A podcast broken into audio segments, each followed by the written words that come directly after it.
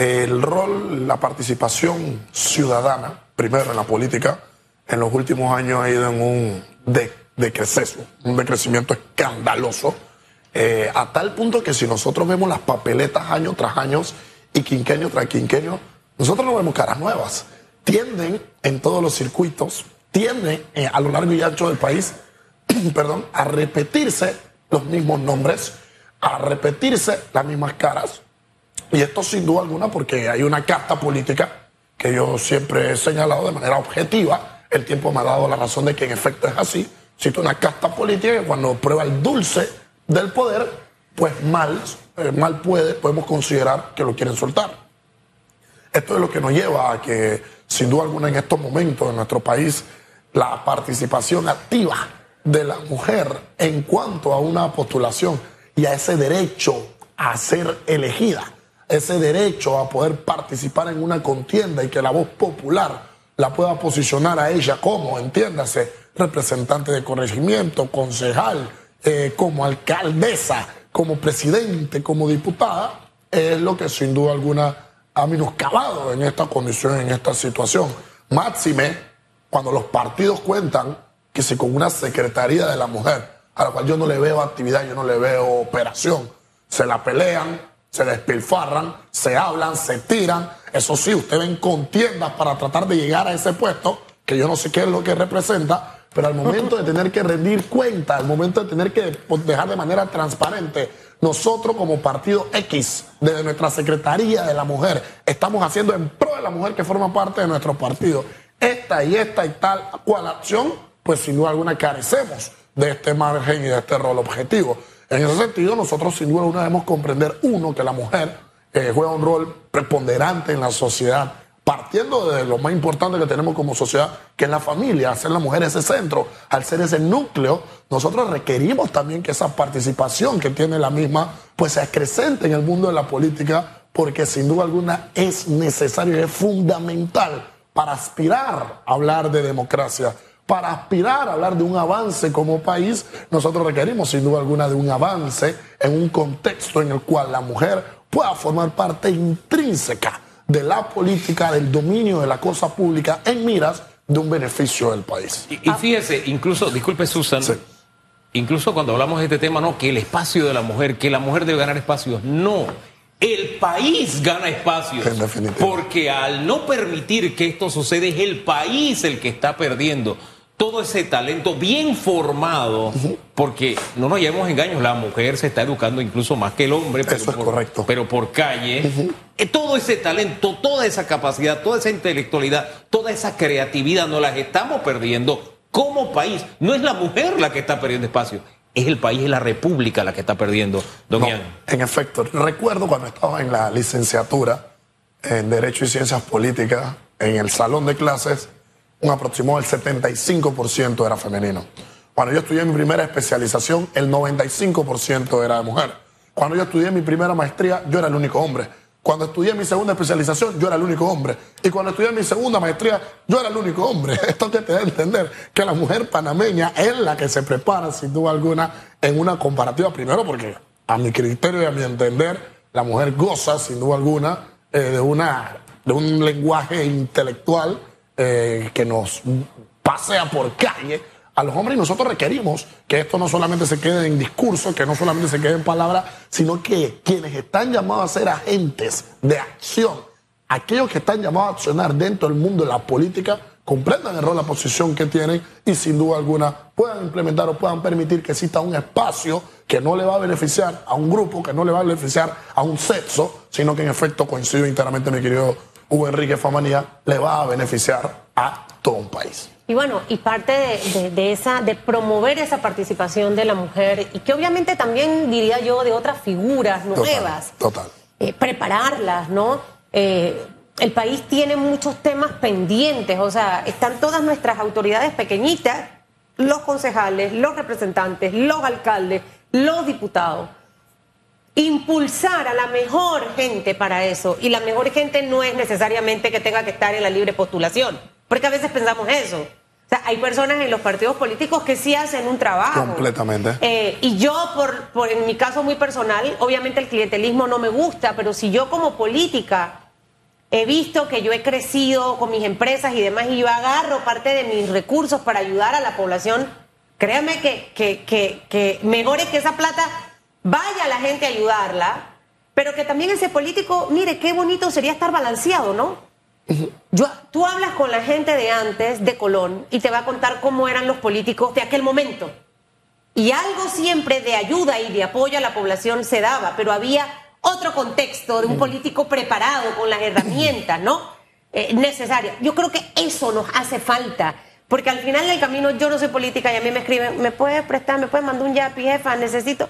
Y yo, yo en mi mente dije, Dios mío, pero hay tanta necesidad allá afuera. Usted me puede ayudar con los útiles escolares este año para la escuela. Y yo no pertenezco a ningún partido político.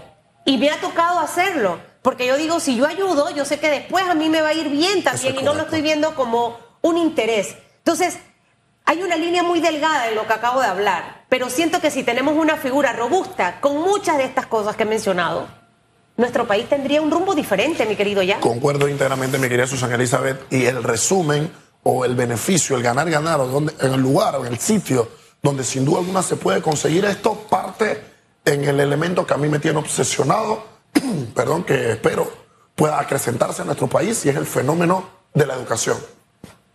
Al nosotros contar con una carencia educativa política en las escuelas, en los colegios, en, los en las universidades, porque aquellos que estudiamos derecho y ciencias políticas, o aquellas personas que están estudiando solamente ciencias políticas, ni siquiera nosotros estamos siendo formados de la mejor manera. Entonces el punto es, en Panamá, ¿cómo te haces político? ¿Cómo aprendes a ser político?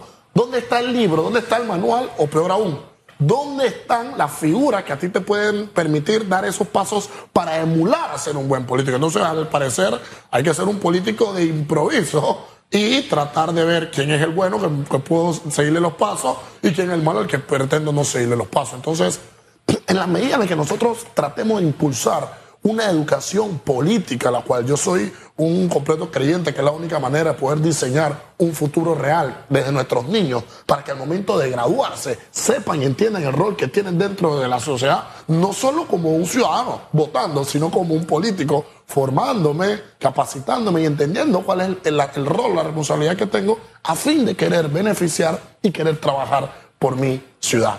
Ahora, ¿qué es un buen político? Vamos a partir por una definición o por definiciones sencillas de política. El arte de lo posible, sí, pero de lo posible para quién? La búsqueda del bien común. Ese, eh, son dos definiciones sencillas de política. Detrás de esas dos definiciones, ¿a quién podemos dibujar o cómo dibujamos a un buen político?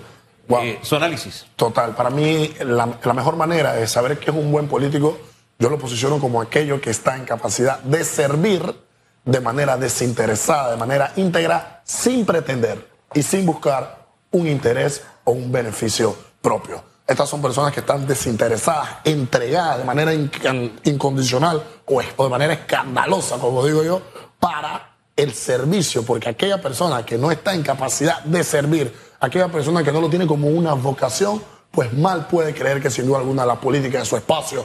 Y lo que hemos tenido es que algunos políticos, algunas personas han encontrado en la política, que es una ciencia, que es un arte, que es una belleza. Yo siempre lo digo, la política no es responsable de nuestros problemas, sino malos políticos. Las leyes de nuestro país no son los responsables de nuestros problemas, sino aquellas personas que mal diseñan leyes para su beneficio o los beneficios de su allegado. Pues, sin duda alguna, en la medida en la que construyamos todo un diseño íntegro, y capacitemos y comprendamos que es en el servicio al pueblo, es en el servicio al tercero, donde está mi beneficio y mi ganar, ganar como político, pues es ahí donde nosotros vamos a poder empezar a cambiar las piezas del ajedrez que se encuentran sobre el diseño panameño. Esa es una cualidad.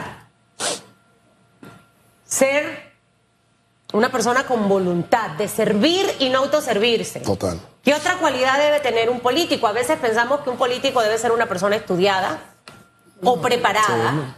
¿Usted qué piensa? No necesariamente, mi querida Susana Elizabeth, porque, a ver, primero, yo soy fanático del estudio, por eso que yo he estudiado tanto, he escrito tanto y sigo escribiendo, porque estoy compenetrado y creo que la única forma de poder salir hacia adelante va de la mano con una educación clara, porque es en la educación donde están eh, las herramientas para nosotros poder vencer límites, superar fronteras y poder llegar más allá de nuestro techo. Pero sin duda alguna, eh, la formación que requiero, debe tener un político, va en algunos aspectos como integridad, como virtud, como moral, como conocimientos generales que se puedan tener, como compromiso y responsabilidad ciudadana, como conocimiento en política. Así que esa integridad y esa virtud que forma el ser político es lo que lo prepara sin duda alguna para la entrega. La parte familiar o la parte personal de un político, ojo, no vayamos y que, ah, no, es que se ha casado tantas veces, tuvo tantas mujeres o tuvo tantos maridos. No, no hablo de eso. Hablo de, esa parte personal, de cómo ha sido quizás como vecino, colaborador, eh, sabe, ese que está yo identifico gente buena por eso. Totalmente, es así. Este, no sé esa parte si hay que estudiarla para ver si esa característica la tiene.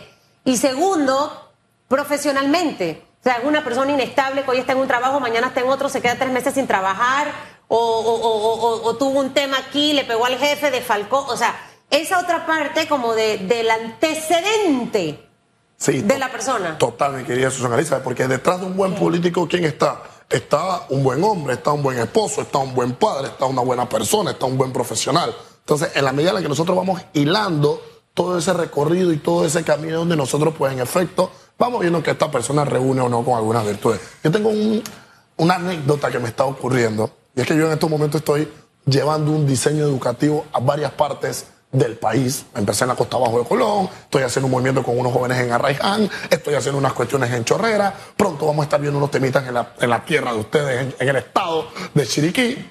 Y a mí se me han preguntado en las redes, no comprendemos lo que estás haciendo. ¿Por qué no lo comprendes? Es que tú eres de Colón, ¿qué haces llevando un diseño educativo para otro lado si eso no te beneficia en la política?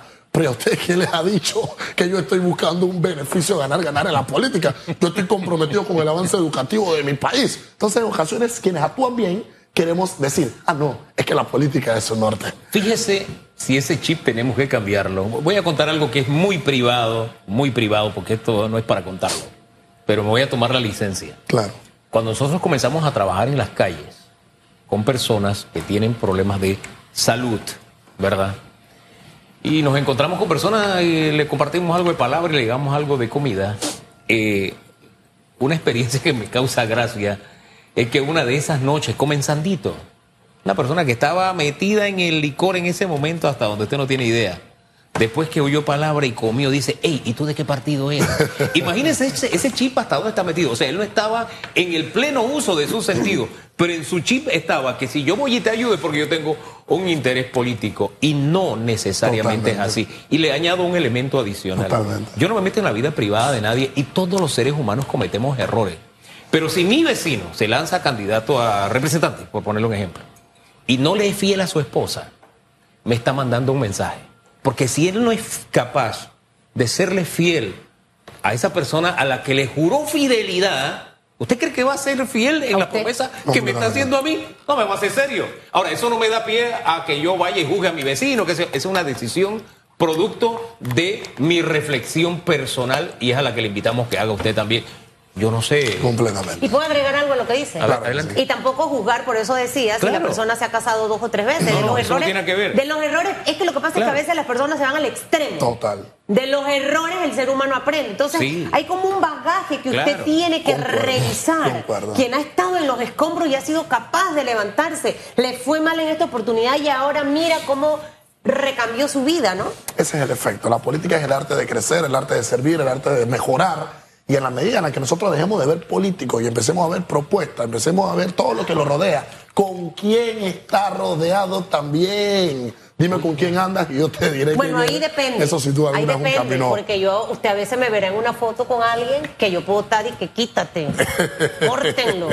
Córtenla, que no salga. No, pero yo imagino parte de, tu grupo, ¿no? Total. De, quien te rodea. Coincido todos los días. Hay, que, ser cuidadosos con eso, porque al final eh, usted le toca sentarse a tomar un café, estar mucho en conversaciones con una persona de la que usted no goza 100%. Totalmente. Pero es parte de la negociación de la vida y entender que tengo que saberme manejar con los que no son tan correctos. Por eso le digo que ahí tenga como que, que vea su círculo cero. Ahí vaya